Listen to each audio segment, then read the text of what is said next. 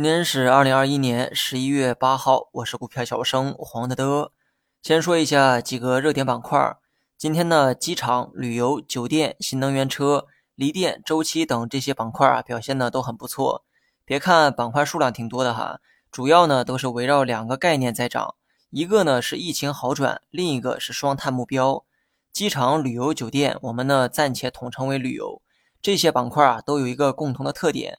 那就是依赖线下消费，因此呢，疫情爆发之后，对旅游的相关板块最为致命。而今后板块的这个走势呢，也和疫情的变化高度一致。如果疫情失控，该板块呢就会下调；如果疫情开始好转，板块呢也会跟着反弹。按理说，目前国内的疫情复发，应当对旅游概念形成利空才对，但今天呢却罕见的出现了大涨。对此呢，还得感谢大洋彼岸的漂亮国。有消息报道。漂亮国某药企啊，也研制出了口服药，据说该药可以把住院率降低百分之八十九。这个效果啊，直接秒杀了之前某家推出的口服药。先不论最终的这个效果如何，消息呢对疫情啊形成了一个利好预期，而疫情的变化直接影响了与旅游相关的个股。旅游板块呢，我曾经啊也表达过一些观点，在没有确定看到疫情好转之前，我个人呢不会把筹码压在这个行业上。现在判断疫情啊，比判断市场还要困难。相比不确定的，我更喜欢确定性的东西。除了旅游之外，新能源、锂电等板块表现的也很不错。而这类板块可以合并为双碳受益股。周末呢，发布了关于污染防治的相关文件，这也直接刺激了相关板块的反弹。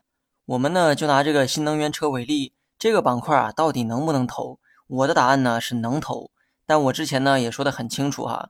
这是一条长达二三十年的赛道，你如果能坚持下来，任何时候进场啊都可以，因为时间呢会淡化择时带来的弊端。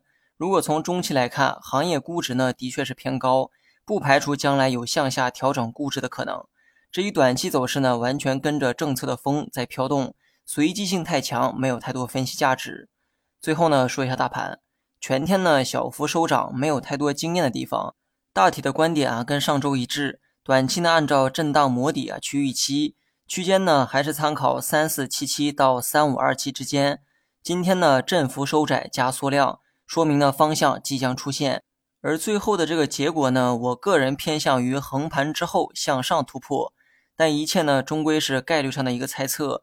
也有人呢会好奇哈，如果最终跌破了下方的三四七七点该怎么办？之前呢，我给大家的建议是仓位控制在五成以内。这个建议啊，可谓是沿用了大半年之久。如果大盘最终跌破了三四七七点，它也未必就是坏事儿。到时候呢，不妨考虑加重一点仓位，来个反其道而行。好了，以上全部内容，下期同一时间再见。